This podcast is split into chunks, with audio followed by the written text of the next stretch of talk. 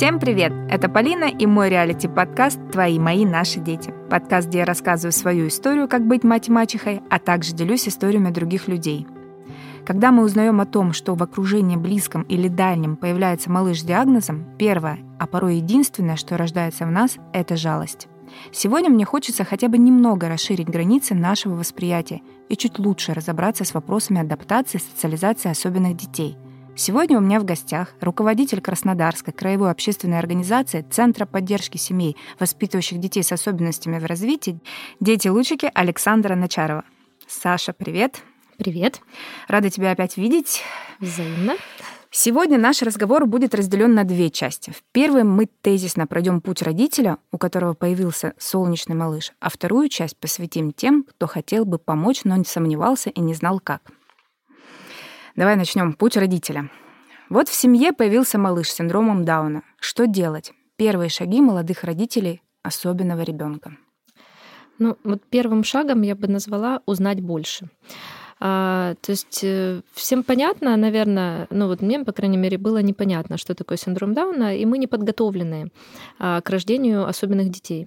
Зачастую а, и обычные люди к рождению обычного ребенка мамы оказываются неподготовлены, а тут ребенок с особенностями. Поэтому первый совет это узнать больше.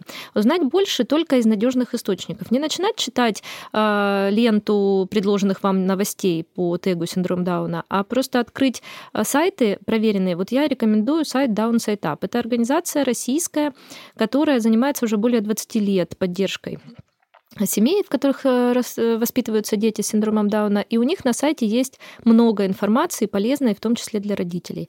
Ну и если вы что-то читаете, то, пожалуйста, избегайте форумов э, всяких разных мамских. Я не советую их читать в первое время.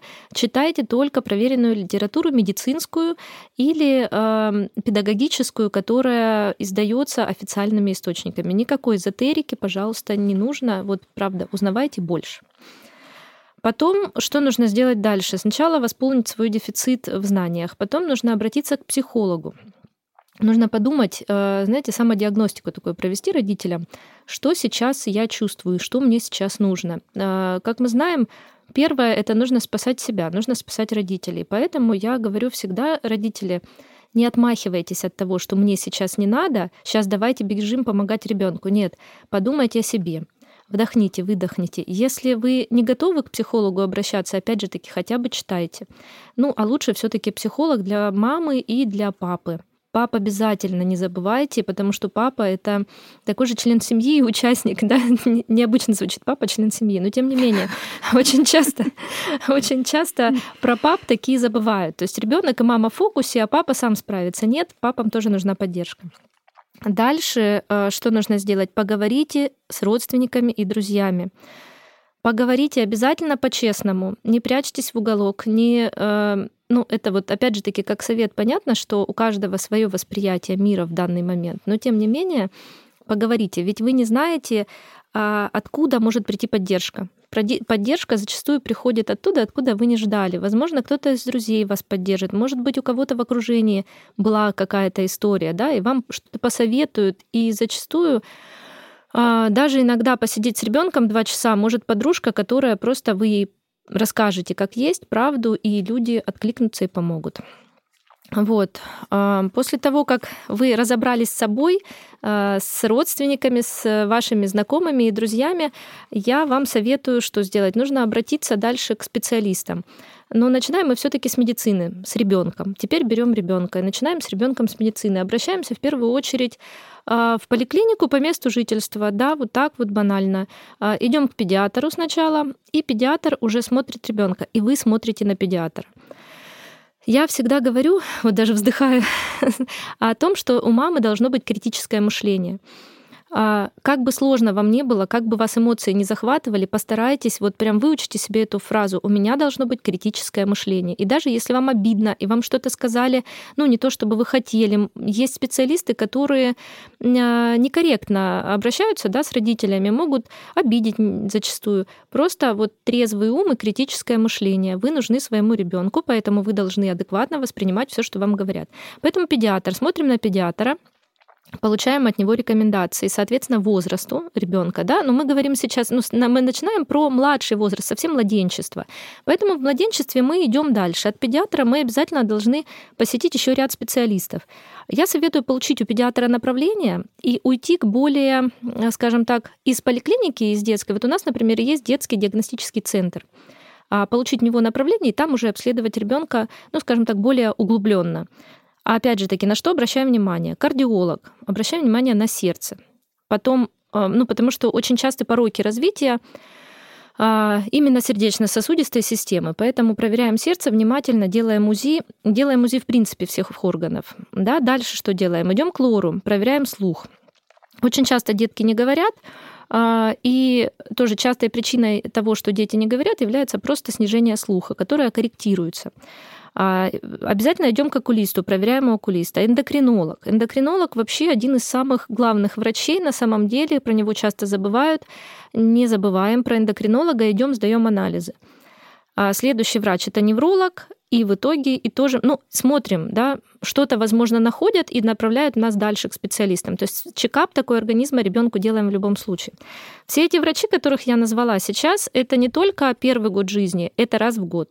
То есть, по идее, раз в год с ребенком мы должны посещать этих врачей, потому что даже если сейчас все хорошо со зрением, то, например, в 5 или в 7 лет может пойти что-то не так. Поэтому мы всегда идем вот таким образом, обследуем детей. Ну, это вот все, что касается таких рекомендаций первых, которые необходимы вот как только ребенок родился. Подписывайтесь на подкаст, чтобы не пропустить выход новых эпизодов. Это всего несколько кликов. Ставьте 5 звезд и оставляйте свои комментарии. Также напоминаю про свой канал на Дзене. Называется «Мачеха пишет подкаст». Там тоже можно подписаться и написать комментарий. Все так просто для вас, но при этом так важно для меня. Обнимаю. Следующий вопрос. Можно ли оставлять таких малышей с няней? Или это должен быть какой-то специально обученный человек? И как подобрать няню? няня. А, это такой сложный вопрос, наверное, не только для особенных детей, но и для обычных зачастую, правда? А няня все-таки в первую очередь это человек, человек, которому должно быть не все равно на вашего ребенка. Конечно, нянь, ну, няня возможна, и на няню можно оставлять ребенка. Ситуации в жизни бывают разные, не всегда мама может э, все, все свое время тратить на воспитание особенного малыша. Поэтому няню можем искать. Няню ищем по точно таким же параметрам, по которым вы бы искали няню для обычного малыша. То есть, во-первых, смотрим на образование все-таки няни. Хорошо бы, чтобы оно было либо педагогическое, либо медицинское в э, контексте данного ребенка. И смотрим на опыт работы ищем опыт работы с особенными детками, но если его нет, э, по отношению к детям с синдромом Дауна можно брать просто человека, который готов ну, справляться с некоторыми трудностями. Про какие трудности говорю? Например, в три года ребенок может, у ребенка могут продолжаться проблемы с горшком. То есть, если обычные дети в три года уже ходят на горшок, то детки с синдромом еще могут этого не делать. Да? Отсутствие речи, отсутствие каких-то бытовых навыков, да? там кушать мы начинаем ложкой позже и так далее. То есть человек, который работает у нас няней должен быть готов к тому, что ребенок ну, с некой задержкой развивается и помогать ему в развитии этих навыков. Ну, наверное, все рекомендации по поводу няни.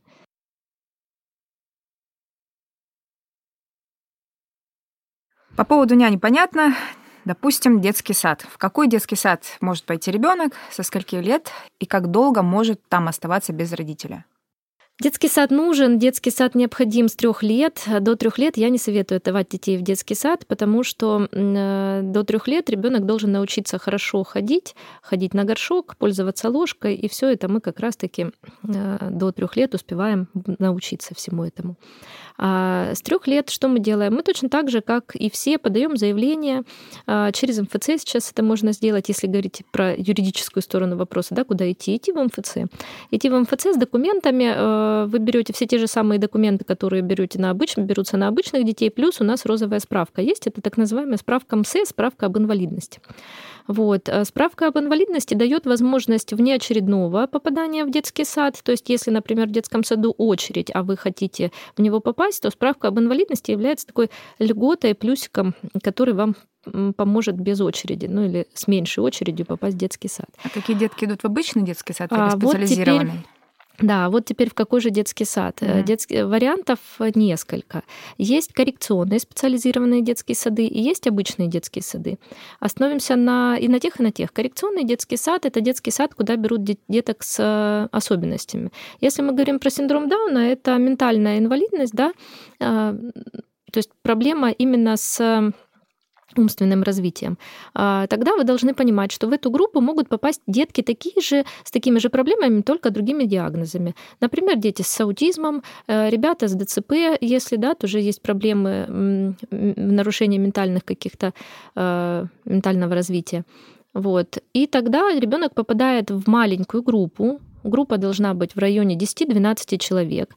В коррекционных детских садах есть обязательно логопеды, есть психологи и дефектологи, которые работают дополнительно с детьми индивидуально. И так как группа маленькая, малокомплектная, то, в принципе, ребенку уделяется, там есть воспитатель, помощник воспитателя и нянечка. Ну, должна быть, по крайней мере, да, в комплектации этого сада. И детям уделяется достаточно много внимания. То есть, э, если ребенок очень сложно адаптируется, в принципе, если у него есть проблемы с бытовыми навыками, да, например, ребенка нужно а, водить в туалет, а, ребенка нужно кормить с ложки, да, он, например, сам не кушает, тогда коррекционный детский сад в этом выручит. Ребенка и докормят, и попу помоют, если надо, и, в общем, помогут э, в его развитии. Но тут надо сказать, что коррекционный детский сад, ну, как бы плюс, да, что есть э, специалистов очень много дополнительных, которые бесплатно занимаются. Да, это бесплатный детский сад, а, маленькая группа, ну и помогут с бытовыми навыками. А второй детский сад, который мы можем выбрать, это обычный, да, в принципе, такой второй вариант. А вот в обычном детском саду Тут мы получим большую группу, в 30 человек минимум. А, не получим отдельно специально логопеда и дефектолога. Если есть в саду, возможно, будет логопед предложен, но там тоже нужно будет договариваться, скажем так, выбивать этого логопеда. Вот. Но зато мы получим общение с обычными детьми. Тут э, каждая мама решает для себя. Вернемся к тезису про критическое мышление. Вот я, например, советую обычные детские сады. Несмотря на то, что это многокомплектные группы, а, до детского садика нужно научить ребенка, ну, максимально, да, э, сама за собой ухаживать, да, чтобы он там не сидел в углу условно. И тогда он имеет возможность общаться с другими ребятами, а, набираться у них, скажем так, такого детского опыта. А что такое детский опыт? Это как раз-таки в игре а, а, добирание тех навыков, которые отсутствуют. Угу. Мы играя учимся, но и в детском саду очень часто дети учатся друг у друга. Ну, банально, мы все знаем, что первые плохие слова очень часто ребенок приносит из детского сада. Но он же их там слышит и оттуда приносит. Точно так же они там мучатся друг у друга и делиться, и помогать друг другу, и кушать правильно. Да? Например, один умеет, другой не умеет. Скорее всего, переймет правильные привычки. Вот, то есть обычные э, детки очень часто помогают, ну, являются такими педагогами коррекционными, если так можно сказать, для солнечных детей. Поэтому, если э, есть такая возможность, то я советую идти в обычный детский садик, несмотря на то, что группы э, зачастую больше. Тут вопрос, знаете, в чем? Вопрос будет в том, насколько э, руководство детского сада готово взять такого ребенка. Но опять же таки, сейчас все больше случаев, когда все-таки готовы. Меняется, поворачивается к нам общество, и сейчас все больше детей, которые ходят в обычные группы. Поэтому эм, выбираем, смотрим либо коррекция, либо обычный сад. Еще есть э, другая, э, еще есть один вариант. А, вот, это что-то промежуточное между коррекционным детским садом и обычным. Это коррекционная группа в обычном детском саду. Такое тоже бывает, тогда вы ходите в обычный детский садик, только вот в маленькую коррекционную группу по типу логогрупп, где есть специалисты дополнительные, но детки тоже будут собраны э, с особенностями. Ты сказала то, что общество меняется, и э, руководители детских садов уже берут больше, например, да, там, детей с особенностями, а родители у которых дети без особенностей, они хотят, чтобы в их группе был такой малыш.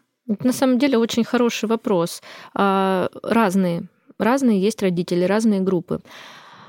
Хочется мне верить всегда в лучшее. А, и много э, таких э, скажем так, случаев, когда дети хорошо ходят в сад, но, к сожалению, есть такие случаи, когда общественность встает против и выгоняют особенного ребенка из э, обычной группы. Да, бывает. Эм, ну, потому что вот э, сам ребенок с особенностями, он, например, эм, для него дети обычные являются, как ты сказала, коррекционными такими, да, Мгм. то есть что-то помогают, навыки, но также и обычный ребенок может взять какие-то привычки у ребенка с особенностями. Ведь тоже об этом, Да. может, думают мамы, и им это не нравится, им хочется, чтобы ребенок тоже развивался, шел вперед, а вот он Ты общается с запаздывающим ребенком. Ты знаешь, э, тут вопрос в воспитателях. Ведь мы детей при этом мы их ведем в детский сад, и мы их не оставляем как э, стаю волчат, которые сами себя научат. Ведь и всегда а есть, так ну, к сожалению, ведь, ин- ведь все-таки есть э, главный взрослый, да, который Мгм. должен следить и контролировать и курировать все эти ситуации. И в том числе где-то, возможно, пресекать какие-то моменты негативные. Да, понятно, у особенного ребенка может быть негативное поведение. И, скорее всего, оно будет. И даже, наверное, обычным родителям нужно быть к этому готовым, что если пришел такой ребенок, скорее всего, у него будет какое-то проявление негативного поведения. Но, а, во-первых, это все корректируется у ребенка особенного, и ребенок может быть, не за пять минут, но за пару месяцев привыкает к правилам и все-таки начинает вести себя соответственно этим правилам. Это именно про синдром Дауна Да, сейчас. это да. про синдром Дауна, да. Дети привыкают, и детей можно скорректировать достаточно неплохо. А, просто нужно терпение, терпение воспитателей, терпение родителей и других детей. Ну и потом, а, ну тут немножко, вот мне кажется, это все перекошено, потому что вот ты же идешь на площадку с ребенком. На площадке обычные дети ведут себя по-разному. Кто-то кошку бьет ногой стоит, и мама стоит нормально, это ну как бы для мамы это норма, а для тебя нет. Но тем не менее ты же не можешь оградить всегда своего обычного ребенка, свое солнышко, свою лапочку от негативного поведения других людей. Ну, даже мы, мы с тобой вырастаем, идем дальше в школу, у нас есть буллинг со стороны. Это все очень философская тема. Да, я с тобой согласна. Я специально тебя это спросила, чтобы мы еще раз это озвучили. Да. Да, то есть это все жизнь обычная, Это жизнь, и я реальная. прошу терпения Мгм. у тех родителей, к которым в группу приходят такие дети. Да, А Ведь вот. мы с вами формируем то самое общество, которое должно поворачиваться. И вот та самая инклюзия, и вот это принятие, и все, о чем сейчас говорится, высокие вибрации, все это все мы. Это не кто-то, это не где-то кто-то должен за нас сделать, это сделаем мы. И мы воспитаем правильно своих детей. Нужно ли дополнительно привлекать специалистов для раннего развития? Кто эти люди, как их найти и как подобрать? Да, специалисты нужны. Но тут сразу скажу, не только для раннего развития. Вот специалисты нужны, они нужны вот с рождения буквально и на протяжении всей жизни таким людям. А мы говорим про кого? Про логопедов, про дефектологов, про специалистов по двигательному развитию. Есть еще специ- э, специалисты по аботерапии, есть такой вид терапии, скажем так. А это что? сейчас расскажу. Мгм. А, И вот про специалистов. Каждый специалист должен подключаться в том возрасте, в котором, скажем так, по потребностям ребенка. Как понять вообще, насколько, что, что требуется ребенку, маленькому ребенку, который вот еще не ходит. Естественно, нужен кто, если мы не ходим. Мы всегда должны, как родитель, всегда должен задавать себе вопрос, что сейчас первоочередное должен, ну вот мы делаем, да, к чему мы идем. Во-первых, э, мы никогда не ставим себе цель, если ребенку месяц, пойти в институт. Ну, то есть это глупо. Мы не можем к этой цели прийти вот сейчас. Поэтому цели должны быть э, соответствующими. Ребенок не ходит, ребенок не поворачивается. Кому идти? Идти к специалисту по двигательному развитию. То есть мы идем сначала, делаем массажи, ЛФК и занимаемся двигательным развитием, да, подключаем. Учимся сидеть, учимся ползать, учимся ходить. Параллельно мы понимаем, что к возрасту года, ну плюс-минус, да, обычные дети, норма дети начинают уже лепетать, говорить. Если у ребенка синдромом Дауна не происходит, да, речь не запускается, куда мы идем, дальше мы идем к специалистам. Каким? Это, скорее всего, либо специалист по раннему развитию, есть такие, это психологи, которые знают, как скорректировать. А дальше у нас подключается «не говорим», Ребенок не говорит, кто? Логопед. Ребенок не понимает, что такое большое, маленькое, что такое, не знаю, там цвета не называет, э, не, не различает эти цвета. Вы не можете научить. Кому идем к дефектологу? Это специалист, который учит. То есть смотрим на своего ребенка, включаем то самое критическое мышление, слово дня, прям выучите его, пожалуйста, все родители, и понимаем, не бежим, потому что увидели рекламу, пожалуйста. Если вы увидели, что какой-то суперцентр в Москве, в Краснодаре, в Екатеринбурге, где угодно, вот какой-то суперцентр включает речь, запускает речь, э, не знаю, там что-нибудь еще гарантирует вам запуск речи. Вот просто отвернитесь и не верьте. нет кнопки, не существует кнопки запуск речи. Вот поверьте, знаете, как я говорю, а, еще бывает там иглоукалывание. Придите, уколите вот, вот эти вот иголки в голову, и будет вам счастье, и ребенок там начнет ходить, говорить, и институт закончит. Вот я всегда, когда слышу такую рекламу, я спрашиваю, ну, простите, а где золотой унитаз у этого человека? Ну, в, каком, в какой квартире, в каком доме он стоит, и где он живет, этот человек. Вот если человек умеет запускать речь одной иголкой или одним курсом, который стоит там 150 тысяч. Да, вы понимаете, что я мама, я мама такого ребенка, у меня ребенок не говорит полноценно. Если бы был в мире, не то что в России, какой-то специалист, к которому ты идешь и за один курс 21 день платишь любые деньги, и он вам запускает все, что нужно запустить, речь, моторику, там, не знаю, логическое мышление, и все сразу запустилось, и мы поехали на ракете этот бы человек точно был очень богатым, и мы бы все про него знали. Нет таких волшебных таблеток нет. Есть кропотливый ежедневный труд, есть подбор специалистов. Вот ты спрашивала, где их найти, этих специалистов. Угу. Я верю в сарафанное радио, а вот так банально, да, не в Авито, не в какие-то рекламные лозунги. Я верю в те организации, которые работают с детьми, ну вот, например, как моя, да. У вас на есть... сайте можно посмотреть, да? А, у нас есть свои специалисты, которые mm-hmm. работают, которых я рекомендую. Я никогда не рекомендую специалистов каких-то, которых я не знаю. Ну, mm-hmm. даже если я прочитала красивую рекламу, что что-то там запускают где-то. Вот, запускают только ракеты, речь не запускает. речь речь... Про актуальное. Сейчас вот. Да, Надо ну... это вырезать, эту ржу. У вас тоже что-то с этим связано с запуском ракет? Она сегодня не может свою речь У меня я речь не могу запомнить, мне нужна иголка. Какая-нибудь. Волшебная в голову. Да. Вот, вы, вот вы смеетесь, не поверите, столько людей, они отдают такие деньги. А зачастую, ну, это не для, не для протокола, а зачастую семья, у которых там, не знаю, мама работает на 20 тысяч, папа где-то шабашит еще на свои 30, у них, дай бог, этих 50 тысяч в месяц получается общего дохода, еще есть там парочка детей, и, не дай бог, съемная квартира, и это вот чудо семейства идет и за 150 тысяч в месяц отдает ребенка на чудо-курсы. Конечно, они же то есть мы смотрим на ребенка и смотрим а, на то, чего у ребенка в данном возрасте нет. И согласно того, что нужно а, делать, мы и привлекаем специалиста. Но по моему, по моему мнению, после трех лет обязательно всегда должен быть логопед. Потому что э, с речью проблемы у всех детей, поэтому логопеда в любом случае оставляем, и он с нами работает на протяжении еще лет 10 точно. Давай перейдем к следующему вопросу. Школа и адаптация к школе. Вот то же самое. В какую школу может пойти ребенок? Может ли учиться с обычными детьми? И эта школа тоже вот 11 лет, как и обычная школа. Школа может быть 11 лет, как mm-hmm. обычная школа, а, но сейчас больше все-таки школ это 9 лет, это 9 классов обучения.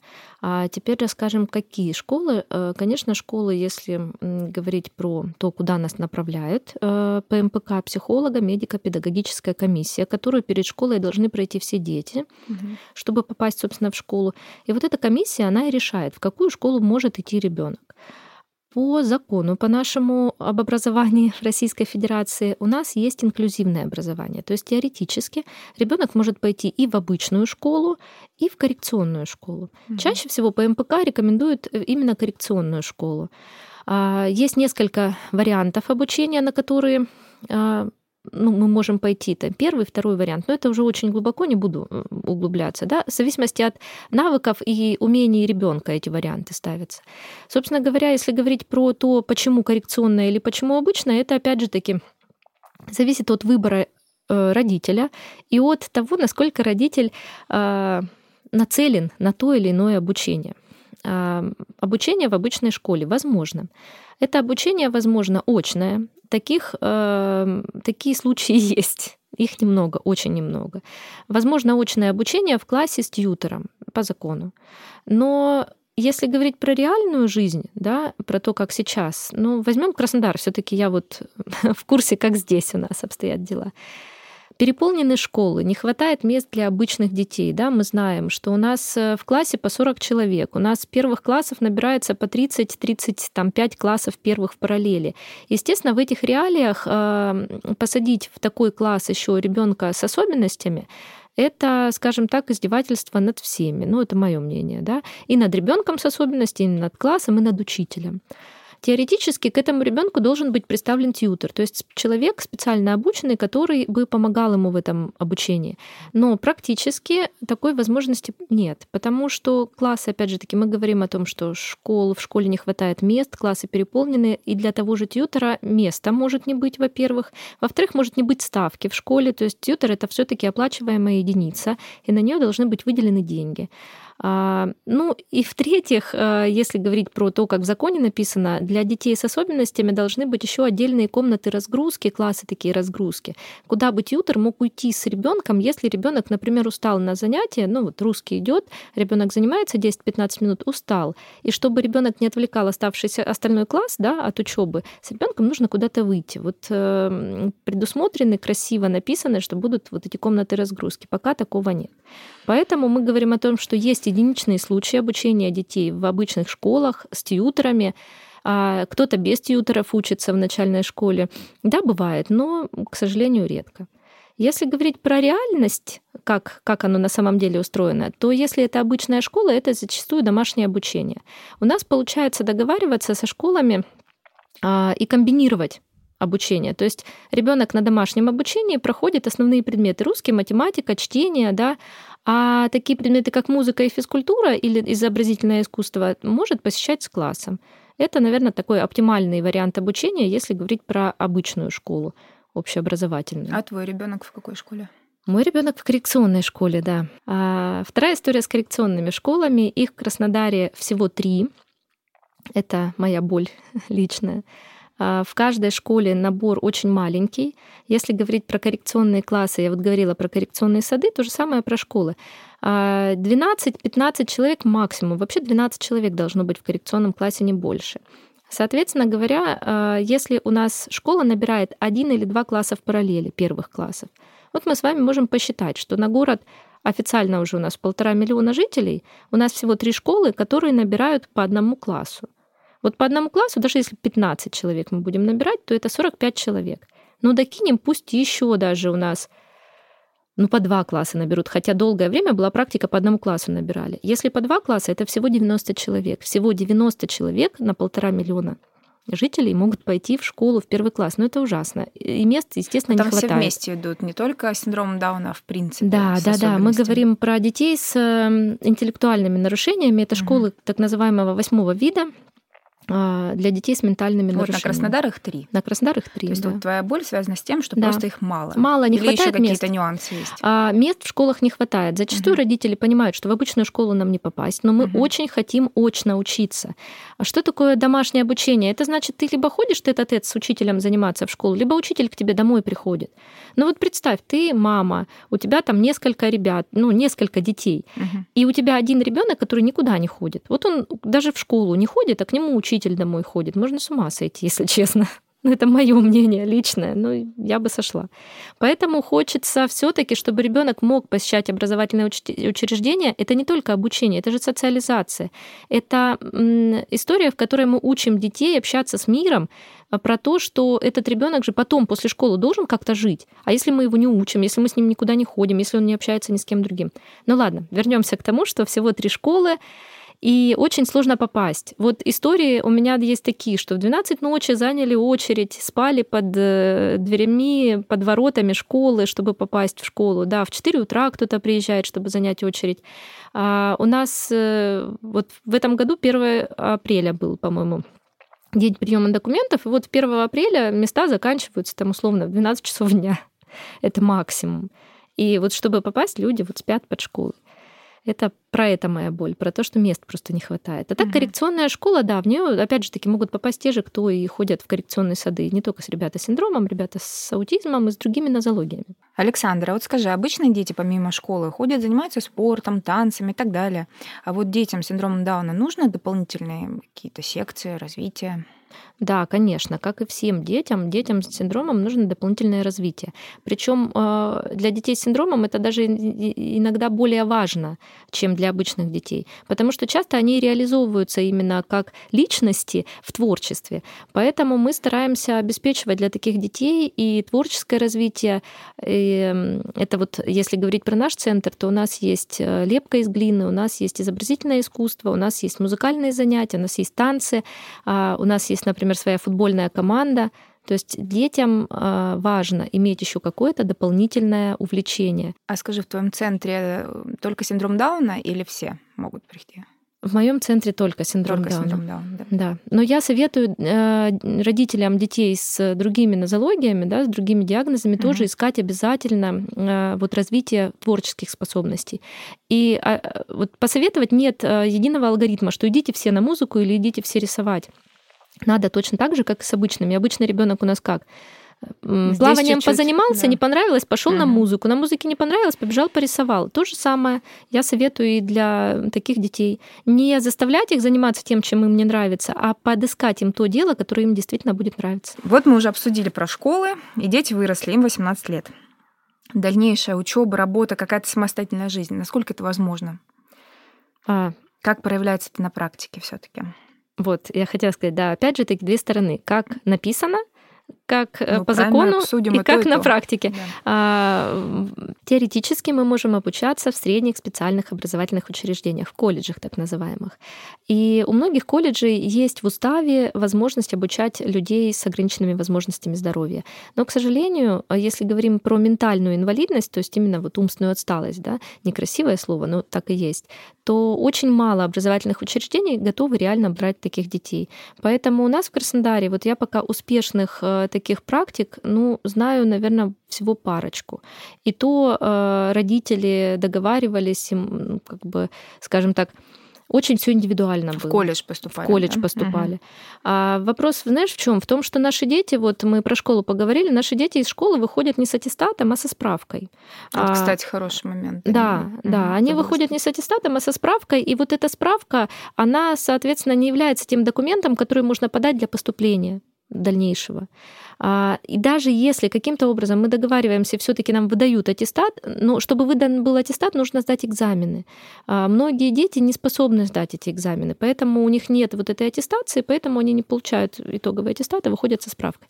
Но если ребята сдают экзамены, они получают аттестат, но аттестат они получают с очень низкими средними баллами. А так как у нас поступление после девятого класса по среднему баллу аттестата, и мы являемся просто э, неконкурентоспособными среди остальных.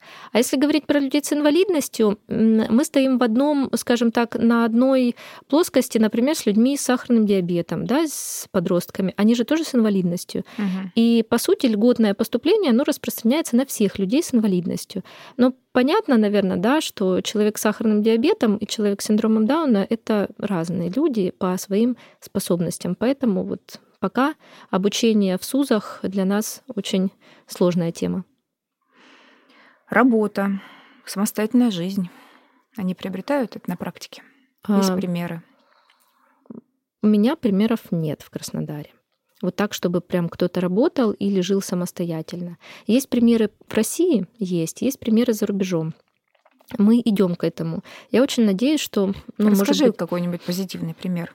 К чему вы хотите стремиться? Мы хотим стремиться, ну, во-первых, я очень надеюсь, что через несколько лет у нас тоже появятся квартиры сопровождаемого проживания. У нас есть ребята, которые сейчас вместе с нами взрослеют, которых мы вместе учим, и они уже э, приобретают навыки, скажем так, такие первоначальные трудовые. Это гончарное дело, это вот сейчас у нас типография небольшая своя появляется. Это э, то как раз-таки дело, которое может приносить хотя бы небольшой доход. И э, я надеюсь, что с этими ребятами мы впоследствии откроем квартиру сопровождаемого проживания, где они будут э, приобретать навык самостоятельной жизни. Ну вот это, это то, к чему мы стремимся. И такие примеры есть, и они достаточно позитивные. Дети живут отдельно под контролем ну, скажем так, таких социальных работников, которые их направляют, где-то корректируют их а, самостоятельную жизнь, но учат, опять же таки, где-то приготовлению пищи, стирке, уборке и так далее. Ну, в принципе, я очень надеюсь, что через пару лет, может быть, мы с тобой встретимся, и я расскажу, как уже здорово у нас работают квартиры сопровождаемого проживания. Я помню, когда училась э, на каком курсе? Третьем, наверное, в медицинской академии. Был у нас э, на кафедре хирургии преподаватель, и у него сын тоже был синдромом Дауна. И вот его сын работал там лаборантом. Да, да, да. Это вот, кстати, история в Краснодаре, которая а, единственная такая позитивная. По-моему, он уже не работает сейчас. Но это было давно. Вот именно в те времена. В те времена. Да, в те времена, когда ты училась, работал действительно помощником лаборантом. Но опять же таки, видишь, мы, если говорим про историю успешного трудоустройства, эти истории связаны с родителями, которые, скажем так, создали условия для трудоустройства ребенка. Я к тому, что тогда еще не было так много информации, такой сам просвет работы, я хочу сказать, вот как сейчас все-таки, да, уже. Угу. Но в любом случае для меня это был тогда восторг что вот он своего ребенка трудоустроил, его научил, он действительно помогал ему там. Ну вот мы же учились рядом, мы видели, как он все выполняет, приходил на работу вовремя. То есть вообще все супер. Не, было. ну это классно и для студентов тоже. Вы что вы видели так, таких такого человека вживую, скажем так, и видели, что он способен работать. Я видела и во дворе тоже mm-hmm. таких детей. И э, по-разному там все относились, естественно, во дворе. Ну вот во дворе это больше, а, они же всегда улыбаются. Угу. Ну, такие как да, бы да, нет, нет, нет, нет какой-то агрессии. Я угу. вот не помню, что у меня была в детстве какая-то агрессия или обойти стороной. Я абсолютно четко знала, что это синдром Дауна еще там с детства в своем. Угу. Но я именно мне всегда было интересно, я видела, что они там, например, либо просто из стороны в сторону по улице во дворе вот пошел гулять и э, туда-сюда шарахается, да, без дела. И вот для меня вот этот пример нашего преподавателя был прям пример к тому, что ребенок с особенностями, у него есть работа, он надевает халат, когда приходит, идет, значит, занимается своим делом. Здесь было очень здорово. Мы прям mm-hmm. все это подмечали тогда. Э, я вот вижу занятость своих ребят в качестве волонтеров. А вот тех самых помощников педагогов, это то, как раз о чем ты говоришь, что был такой лаборант, который папе помогал. Вот я думаю, что часть ребят, которые у нас вырастут, они останутся у нас при центре и будут помогать нашим же педагогам, как помощники с более младшими. Они вполне способны, из них очень хорошие воспитатели могут получиться. Да, да, мне кажется, нужно рассматривать. А вот, кстати, ты сказала, что есть э, позитивные истории за рубежом. Например, ну вот, э, если говорить про воспитателя, у нас эта позитивная история есть в России. А, Мария Нефедова есть такая уже взрослая женщина с синдромом Дауна, и она как раз-таки работает в Москве в фонде Downside Up, и она помощник воспитателя. Она официально, она первый официально трудоустроенный человек с синдромом в России была. У нас есть э, парень, которому 38 лет, и он э, играет в театре. Вот у нас есть театральная, театральная студия «Лестница». Угу. И он к нам не ходит, к сожалению, этот парень, он уже взрослый. А, и он играет в театре, он нашел в этом себя. Можно сказать, он уже служит в театре. Вот что нужно сделать, чтобы улучшилась социализация? Какие-нибудь такие, не знаю, три пункта назови. А, родителям верить в детей, угу. несмотря на их возраст. Даже если ему 20 и ему чему-то надо научить, чтобы, а, например, вывести на работу, то родителю надо верить в своего ребенка и учить обществу надо не бояться. А, не бояться, если вы видите их в работе. Ну, то есть, э, в да, принципе, я вот не бояться. Как общество, вот, вот я за общество ага. сейчас. Я-то и не боюсь их. Ну, у тебя и подкаст есть. Ты многого не боишься. Ты многого в жизни не боишься. Так, подкаст — это смелость и сила. Да, вот видишь, но смелость и сила зачастую нужна, чтобы принять э, другого человека. А, знаешь, э, все таки работодатели, если говорить так уже, вот не просто общество, а если говорить про работодателей, работодатели побаиваются. И даже стажировать таких людей побаиваются. Не то, чтобы брать на работу, а даже пробовать э, на эту работу. Так, работодатели не боимся. Не боимся работодателей, родители верим, работодатели не боимся. Ну и все вместе, взявшись за руки, идем в светлое будущее наших детей. Вот, наверное, так. Не знаю, что еще сказать. Я очень верю в то, что я вижу, что все меняется. Я очень верю в то, что будет э, только лучше с годами. Да мало информации, ты знаешь. Сейчас э, больше информации, чтобы понимать, чтобы, знаешь, чтобы полюбить, надо понять. Да. Вот мы как раз сейчас с тобой этим и занимаемся. Вот. Мы делаем так, чтобы люди поняли многие моменты. Может быть, они даже и не задумывались. Вот я, например, не задумывалась. Проблем нет, о чем мне не думать, правильно? Да. А потом ты раз задумываешься и думаешь, блин, как здорово все таки это. Вот видишь, э, ты говоришь, чтобы полюбить, надо понять. А я говорю, э, что мы боимся то, чего мы не знаем, того, ну, чего мы не знаем. То же самое. Я... Чтобы не бояться, чтобы полюбить, нужно просто больше узнать. Да? Вот, вот, вот. Мы к этому и двигаемся. Александра, значит, мы с тобой уже путь родителей такими широкими мазками прошли. И э, если остались какие-то вопросы у слушателей, мы оставим все ссылки в описании про тебя и про твой центр, и они обязательно могут к тебе обратиться. А сейчас, mm-hmm. как и обещали, переходим ко второму блоку и поговорим о благотворительности. Как можно помочь и какие виды помощи бывают? Вот отличный вопрос про виды помощи. А, и я хочу рассказать, в принципе, не только про свою организацию, как моей организации можно помочь, а как вы можете, в принципе, помогать любым благотворительным организациям. Но первое и самое для нас важное — это, конечно, финансовая поддержка. И она лежит на поверхности. Все понимают, что если помочь, то помочь — это пожертвовать. Вот, поэтому я не буду на ней останавливаться. А, скажу лишь только, что для нас очень важны пожертвования. И, конечно, мы... финансовая помощь — это та помощь, которая нам помогает оплачивать, например, зарплату педагогам. А, поэтому перейду дальше. А, что еще можно сделать? Как вы еще можете помогать? Можно помогать товарами. Например, а, есть э, ну, много разных производств, да, которые, ну, что-то вы производите, и вы понимаете, что ну, такое тоже у нас бывает, это примеры из жизни, что, например, вот зубная паста, которую вы производите как производитель, она не вечная, и где-то срок годности подходит к концу. Ну, допустим, не вот завтра уже конец срока годности, а вы понимаете, что не реализована какая-то партия, и вот через пару месяцев уже она будет никому не нужна. А это как раз-таки тот э, вариант помощи, который мы тоже принимаем с удовольствием. Есть такая помощь товарами, которые мы принимаем. Потом вы можете помочь услугами. Есть такой вид волонтерства есть такой вид помощи пробона. Да? То есть это то, что вы можете сами как специалист. Ну, допустим, есть у нас э, СММщики, которые умеют вести соцсети, и им близка какая-то организация благотворительная, и они могут таким образом поучаствовать. То есть они просто могут э, свои услуги бесплатно, скажем так, или за, с какой-то очень большой скидкой предложить благотворительной организации, чтобы для нас это было выгодно.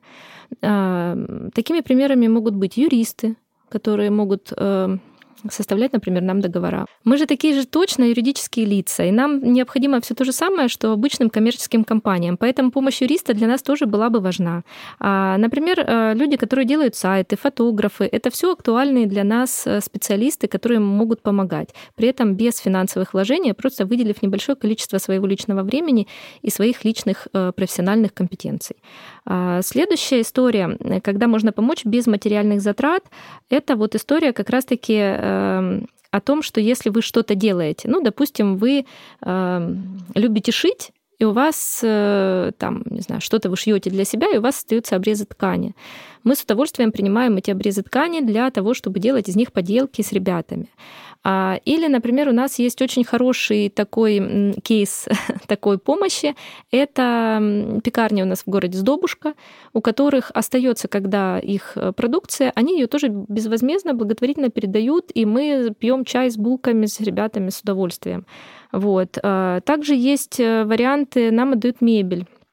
У нас э, с нами работает банк Кубань Кредит, как э, благотворители, как партнеры. И когда мне нужно было оборудовать кабинеты, вот они нам передали столы и стулья, которые мы сейчас до сих пор используем как учительские. То есть такой вариант тоже есть помощи. им, э, у них закрывался офис, в принципе, им эта мебель на вид они ее продавать не будут, и она как бы без надобности. А нам она сейчас служит уже год, и мы очень благодарны за ней. Так, еще вид один волонтерства, так называемое корпоративное волонтерство. Это когда вы привлекаете к тому самому волонтерству сотрудников своих, участие сотрудников в наших проектах. Например, можно привлекать сотрудников к сопровождению наших ребят на занятиях. Вы можете к нам в гости приходить. Или мы можем выйти с экскурсией на какое-либо производство. Да, ребятам интересно. И это возможность того, того самого трудоустройства, возможно. То есть мы посмотрим, придем в гости. Может быть, кто-то из ребят заинтересуется и захочет остаться или научиться какому-то ремеслу у данного вида. То есть это могут быть пекарни, это может быть, не знаю, молочная продукция, это может быть растеневодство. Нам интересно абсолютно все, ведь это развитие и социализация. Ну, вот я сейчас говорю про детей с синдромом, но в принципе такая помощь уместна очень многим благотворительным организациям, потому что не только мы работаем работаем с особенными детьми. Да? А потом а, у нас есть разовые акции, которые мы проводим. Например, мы ежегодно проводим фестиваль в парке. И вот на этот фестиваль мы тоже приглашаем а, к себе партнеров, волонтеров. И тут можно как просто сопровождать, встречать гостей, и просто улыбаться, и ходить за ручку, и водить хороводы. Это тоже помощь. И зачастую она очень важна детям. То есть, э, когда их встретили, когда им улыбнулись, вместе хоровод поводили. И нам э, такая координация, да, э, встреча гостей. Это может быть и совместное времяпрепровождение. Например, опять же таки, с того же фестиваля мы вместе вешали скворечники э, со страховой компанией «Согласие». Они принесли скворечники, мы вместе с детьми их вешали в парке. Тоже здорово. Это совместный такой труд, совместное какое-то дело, которое объединяет. И это то самое, чем вы можете помочь, э, не вкладывая каких-то безумных средств. У нас очень активно в последнее время а, идет а, такая акция, как елочка добра. Мы пишем, вот мы сейчас уже начали писать эти, значит, э, письма Деду Морозу. Каждый ребенок правда, честно, искренне пишет это письмо, загадывает это желание. И вот эти самые письма мы передаем нашим благотворителям. У нас есть коллективы, которые уже с нами исторически давно, и мы передаем эти открыточки от детей. Это очень теплое что-то такое прям душевное. И подарки абсолютно ну, такие достаточно бытовые. То есть это может быть кукла, это может быть машинка. Для подростков, если говорить про ребят, которым вот 16 плюс, они тоже участвуют в акции. Мы не ограничиваем возраст. У нас может участвовать и 25-летний наш э, подросток, молодой человек, ведь ему он точно так же верит Деда Мороза. Они сохраняют вот эту вот наивность и веру в праздник. А взрослые просят там наушники или колонку э, музыкальную. Это все не очень дорогие вещи, книжки просят. В принципе, и когда ты видишь потом глаза ребенка, которому дарит это Дед Мороз, ну это здорово. Это такая очень теплая акция. Я прям сама вот почему на ней остановилась, мне очень нравится. Я сама получаю от этого удовольствие, являясь координатором этой акции, передавая вот эти вот подарки от из рук э, благотворителя в руки ребенка. Так, что еще мы можем, э, как мы еще можем помогать, как вы еще могли бы помогать? Э, наши, в нашей организации мы делаем небольшие сувениры вот с керамики, мы про нее разговаривали до этого, у нас есть сувенирная продукция. Сейчас мы начали делать открыточки небольшие. И вот, например, как одним из видов помощи может стать реализация наших сувениров а, на базе а, вашей компании. Или, возможно, человек, э, ну, условно, блогер, и э, может, у него большая аудитория, и он может про нас рассказать, он может предложить купить наши сувениры, или, в принципе, просто рассказ в соцсетях про нашу организацию, популяризация, скажем так, а, такой, такой благотворительности, это тоже, ну, такая большая-большая работа, которая для нас была бы очень значима. А, потому что мы не рекламируемся за деньги. То есть э, вот я, например, никогда в жизни не давала рекламу за деньги, и если, если у меня спросить, на что я потрачу деньги на зарплату логопеду или на рекламу, конечно, на зарплату логопеду. Поэтому такая помощь, она для нас очень значима. Именно такая реклама в социальных сетях, рассказ про нас. Что еще было бы актуально для благотворительных организаций? Это проведение тренингов и семинаров для родителей, например. Вот в нашей организации у нас мы занимаемся не только детьми, но и их родителями. И вот те самые семинары, э, которые поддерживающие родителей, они очень актуальны. Если вы специалист в этой сфере, то мы с удовольствием будем ждать вас в гости. Например, психолог, арт-терапевт, опять же таки юрист. Это то, что повышает грамотность родителей, связанную с их э, семьей, их детьми. А арт-терапия, ну, это то, что нас, в принципе, поддерживает и расслабляет. Поэтому это здорово. Ну и еще один последний, наверное, пункт — это организация экскурсий. А, опять же, такие экскурсии мы можем проводить куда угодно и с кем угодно. А, можно детей организовывать на экскурсии, например, на производство, да, об этом мы уже говорили. Если вы хорошо знаете наш родной город и можете рассказать про какие-то а, достопримечательности, храмы или какие-то исторические здания, это тоже будет здорово. Мы можем организовывать экскурсии совместные с другими детьми. Если вы учитель в школе, мы вас тоже ждем. Приводите свой класс, где вы являетесь классным руководителем, и мы сходим с вами вместе на прогулку, а, например, в парк или на экскурсию куда-то, и дети смогут пообщаться. Наши дети с обычными, а обычные с солнечными. Это здорово. Вот. вот такие разные виды помощи бывают. То есть не обязательно помогать финансово. И про финансовую я потратила всего пару минут, а про остальные виды помощи рассказывала очень долго. И это стереотип, что помочь можно только деньгами. Ну смотри, допустим, человек действительно хочет помочь, но как распознать недобросовестных благотворителей? А, да, это тоже наша больная тема. Вот угу. на что обратить внимание? А, все благотворительные организации должны быть зарегистрированы. Мы все юридические лица. И регистрируемся мы не только в налоговой, как обычная организация, нас еще регистрируют органы юстиции. Угу. И вот как раз-таки они и проверяют нас на благонадежность в плане работы с теми самыми незащищенными слоями населения, которым мы помогаем. Поэтому обязательно нужно посмотреть, есть ли регистрация в органах юстиции. У юстиции есть сайт, там все можно найти. Ну, то есть проверить официальную регистрацию обязательно. Второе найти сайт. Сайт должен быть. Это такое требование негласное, но у каждой благотворительной организации, которая а, является, скажем так, благонадежной, есть свой сайт. На нем обязательно должны быть отчеты. Это тоже наша обязанность публиковать эти самые отчеты. Отчетность как бухгалтерская, так и другая отчетность, аналитическая, где мы рассказываем о том, что мы делаем, да, сколько всего мы сделали. И потом на этом сайте хорошо бы, чтобы были новости. И новости должны быть свежие. То есть если организация является устойчивой, если она работает, если работает не раз в год событийно, а работает постоянно, значит, у нее как минимум есть что рассказать о себе на этом сайте. Посмотрите новости. И если вы в октябре 2022 года видите, что последняя новость была в сентябре 2020, ну вот я бы задумалась, нужно ли им помогать и почему так. Ну, всякое бывает, конечно, технически, но тем не менее. А, еще очень-очень главное, прям вот с тремя восклицательными знаками, это такой пункт. НКО собирают средства только на расчетный счет. Никаких сборов на карты, наличные карты сотрудников, ни при каких обстоятельствах, ни даже если, ни потому что. Ну вот никаких отговорок не может быть. Если вы работаете, скажем так, в правовом поле, то вы собираете только на расчетный счет. Тут я могу сказать, что у благотворительных организаций есть льгота, мы не платим налоги с доходов. То есть если вы нам перечисляете, это не облагается никакими налогами. А, то есть ни от каких доходов. Поэтому что препятствует, э, вот почему на, на карту? Я бы спросила, почему на карту? А, вы должны понимать, что когда вы помогаете на личную карту даже директору, даже любому очень золотому, замечательному сотруднику, вы не можете это проконтролировать. Все-таки помощь на расчетный счет это а, контролируемая история, и мы за нее отчитываемся.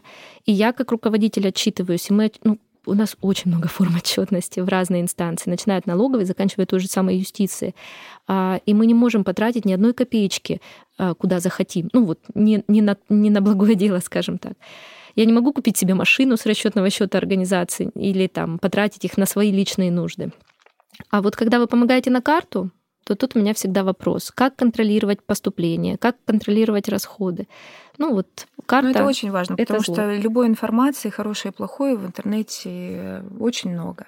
Да. И поэтому этот вопрос тоже очень важный. Вот это, наверное, основное, на что нужно обратить внимание, когда вы выбираете, кому помочь.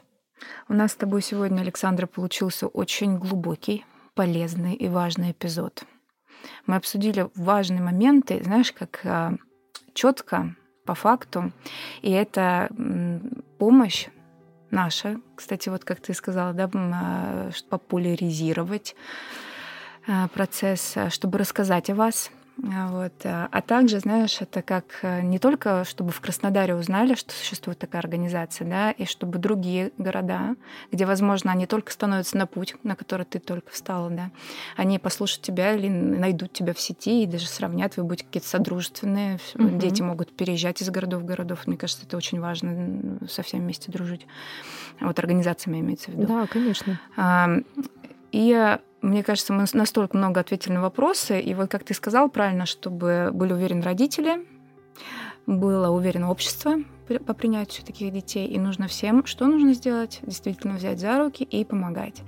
И вот мы под этим эпизодом оставим ссылку в описании, где действительно каждый слушатель, э, я знаю, что вы все мои любимые слушатели пройдете по ссылке, и кто чем может, тем поможет. Я да. буду очень рада. У меня Спасибо аж большое. Вот голос ушел. ну, потому что это действительно очень важные темы, которые мы поднимаем. И спасибо тебе, Александр, что ты делишься. А мало того, что ты делишься, что ты каждый день это делаешь. Каждый день. Каждую секунду. Умничка. Спасибо большое. Я тобой Спасибо за приглашение. Очень. Буду рада приходить в гости. Да, я думаю, что мы, может быть, даже встретимся с тобой через год-два, как ты сказала, и, не знаю, в формате этого подкаста, этого социального проекта «Твои мои наши дети», возможно, что-то уже будет другое, и мне даже будет интересно, как будет двигаться дальше, будут ли действительно эти квартиры, которые ты хочешь. Угу. Я желаю, чтобы все, что ты задумала, получалось, и мы будем все делать для того, чтобы знали, узнавали и э, понимали, понимали и принимали. Спасибо, Спасибо тебе большое. большое. Все, обнялись.